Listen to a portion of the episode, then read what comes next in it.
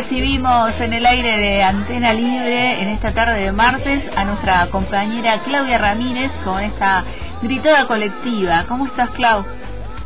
Hola, Pau, ¿cómo va? Bueno, muy bien aquí transitando esta que es la última semana de esta primera parte del año, eh, Sí. este 2023. sí. Qué loco, ya pasó medio año, increíble. Viste un montón. Y ahí hay una fecha que este que nos va a estar eh, atravesando en este, el receso y que hoy queríamos no dejar de mencionar y de trabajar. Por eso este eh, dijiste hoy vamos a hablar de este tema. Sí, del, del matrimonio igualitario.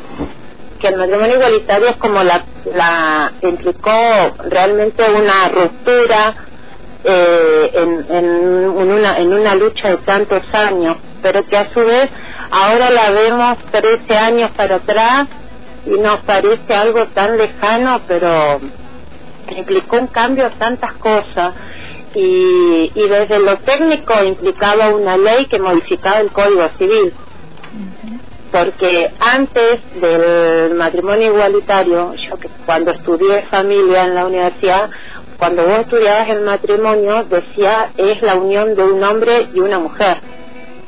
Lo decía así de, de, taxativo, ¿no? Y, y que implicaba eh, el matrimonio igualitario más allá de la institución matrimonial, que podemos discutirlo otro día, qué pasa con esa institución, pero el tema es eh, cuando se, se quería conformar una familia de, eh, de- eh, legalmente y el por qué no, el por qué no simplemente porque quienes se iban a casar eran dos personas del mismo sexo, que algo tan simple y tan pero que parecía que era como infranqueable. Yo me acordaba porque de, de, todo lo, lo previo, ¿no? De toda la cantidad de cosas que se dijeron que después se repetían cuando luchábamos por el- la legalización del aborto voluntario y que encima yo sé por qué lo pensaba hoy primero por la fecha que estamos cerca a la fecha y después porque el otro día la veía a, a Cynthia Houghton que quiere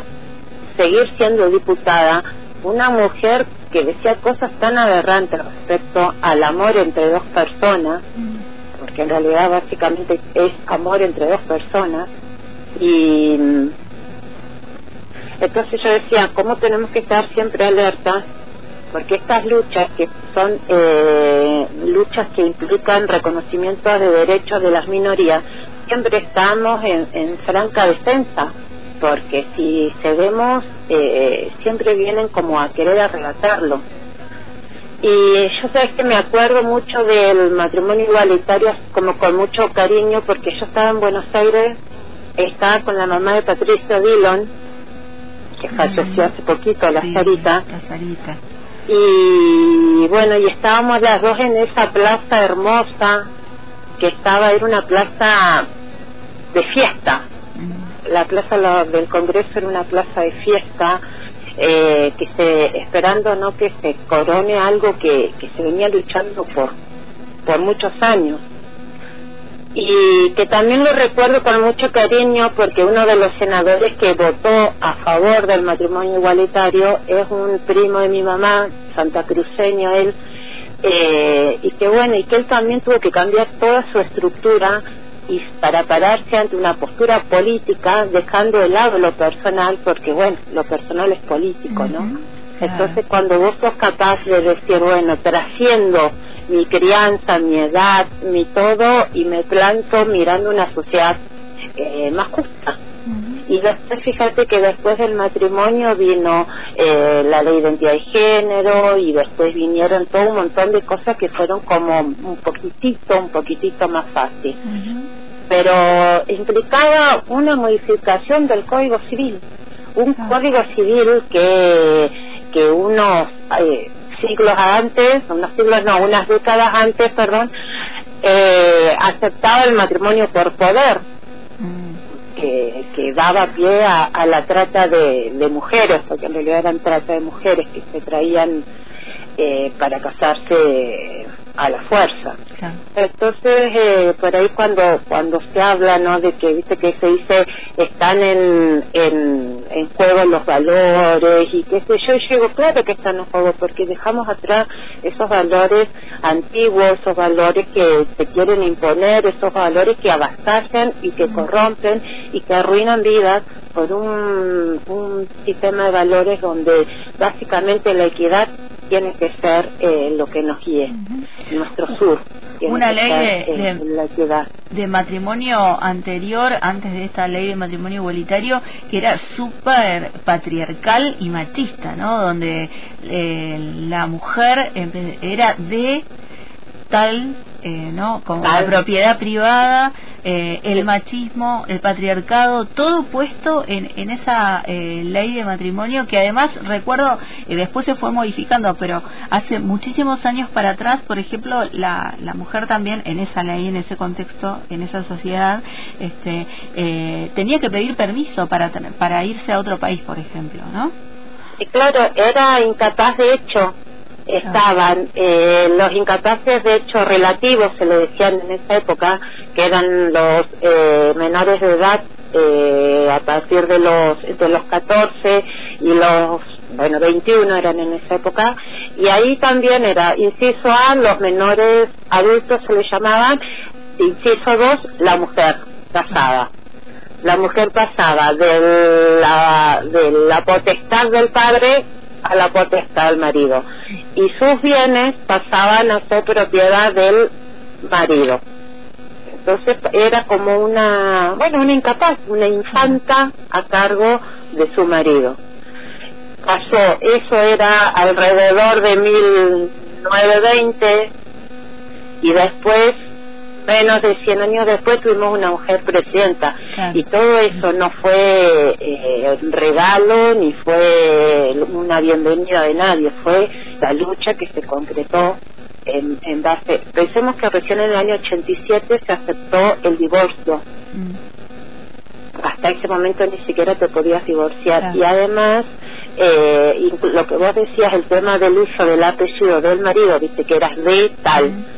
Si vos no lo usabas era causal de divorcio y un divorcio culposo. Estás- o sea que hasta perdías tu propia identidad, porque eso era lo que se buscaba, ¿no? Ujú. Perder nuestra propia identidad. Y, mm, y bueno, y después de eso vinieron todo, todo una, una serie de derechos que se fueron eh, como consolidando, de luchas que se fueron dando y que también tenemos que ser realistas también que se requiere una voluntad política para que lo- las luchas se, con- se consagren o queden plasmadas en las leyes. Y después vino, eh, a los cinco años después, del 2010 al 2015, en el 2015 se modifica el Código Civil y ahí se le da ya un cambio fundamental, ya no existe más la patria potestad, porque ya no hay eh, ya no hay atribuciones de los padres con los hijos, sino que hay deberes. Eh, el, el- ya no está, no se le dice más menor de edad, se le dice un niño, un niño o un adolescente. La palabra menor ya no se usa.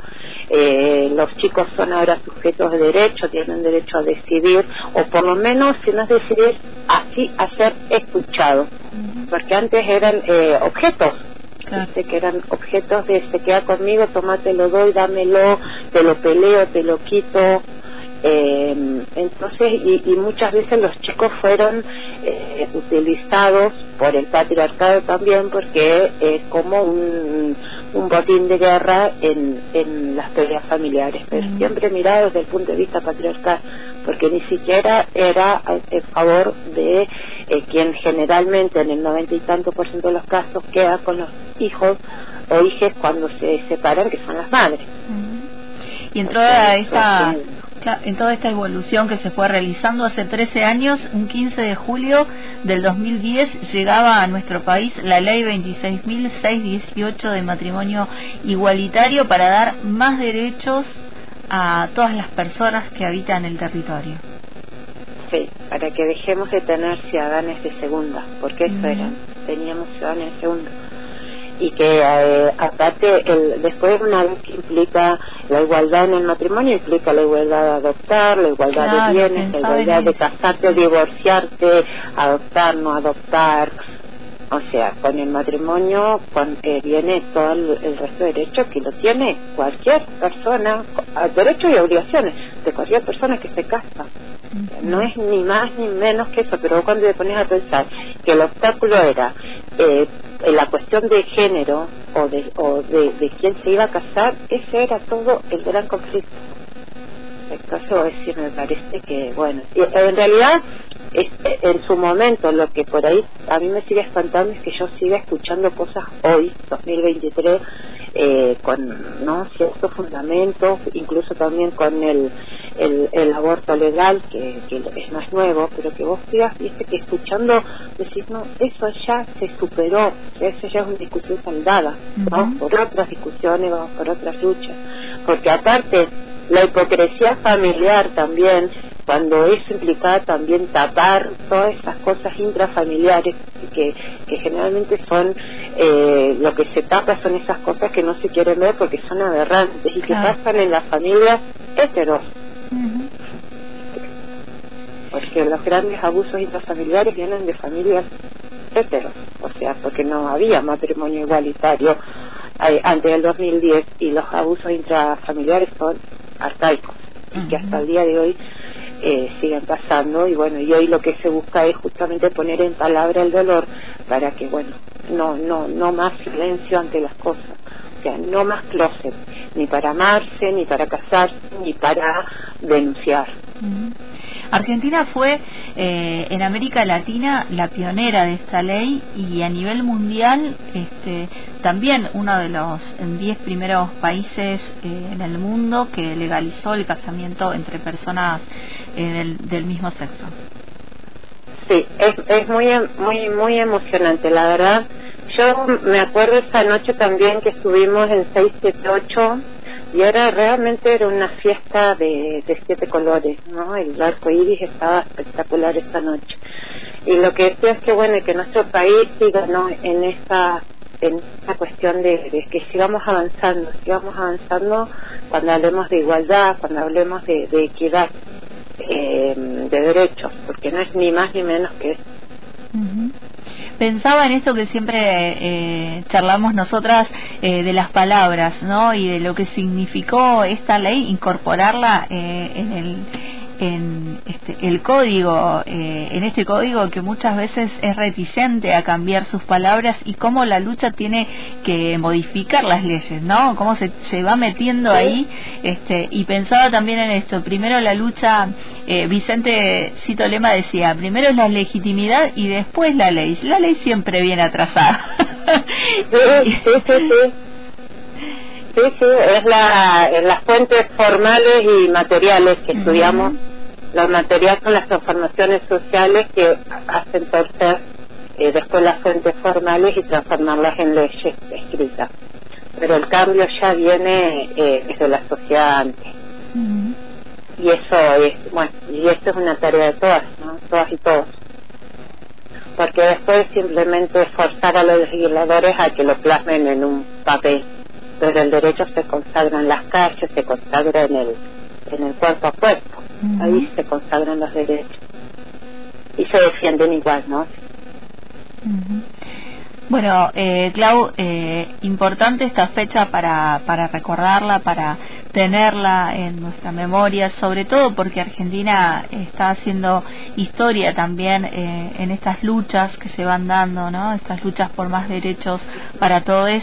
Eh, bueno, Argentina va dando eh, pasos importantes. Después, este, hay que hay que como sostenerla y seguirla militando siempre, como siempre decimos, pero no es lo mismo tener una ley que no tenerla. No, no, no, no. No, no, y aparte no han podido volvernos atrás, porque lo han intentado en el tema de derechos humanos, bueno, esto también es un derecho humano, pero esto es más específico, digamos, siempre lo vienen intentando y no lo pudieron, no lo como con el 2 por 1 o sea, hay cosas que realmente ni un paso atrás.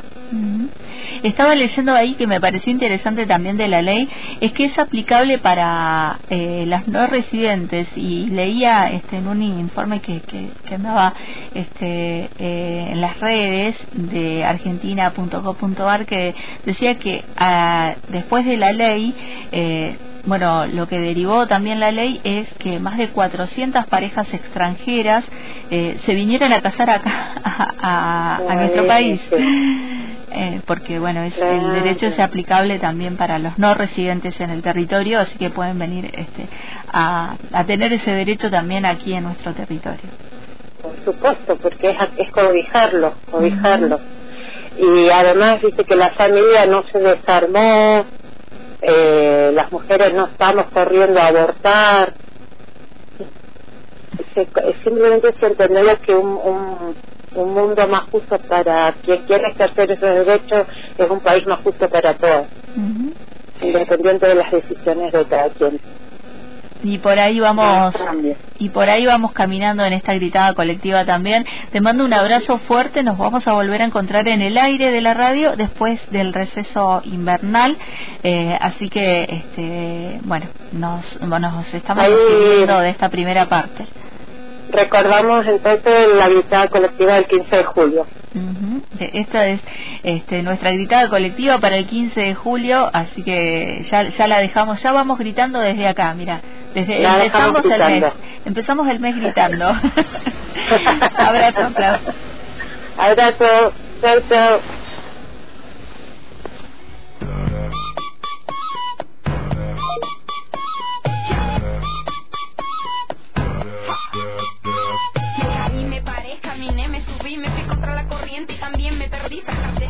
lo viví y aprendí. Cuando te pega fuerte más profundo es el beat. Sigo bailando y escribiendo mis letras sigo cantando con las puertas abiertas atravesando por toda esta tierra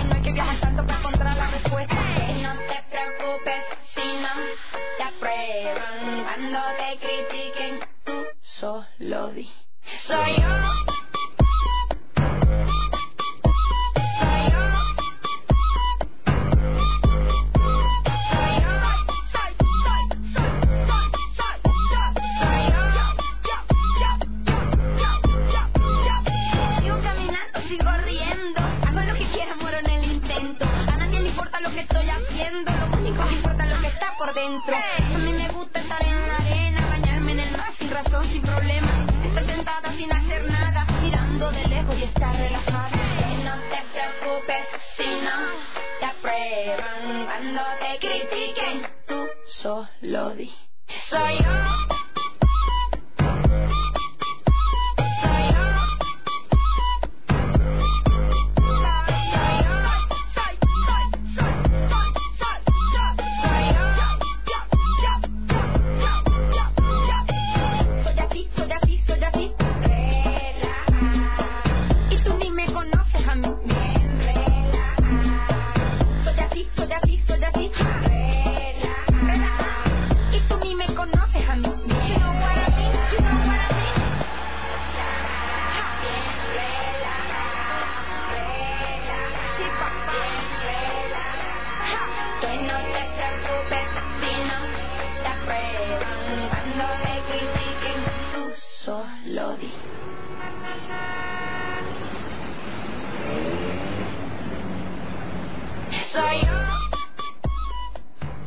Escuchamos a Bomba Estéreo con Soy yo.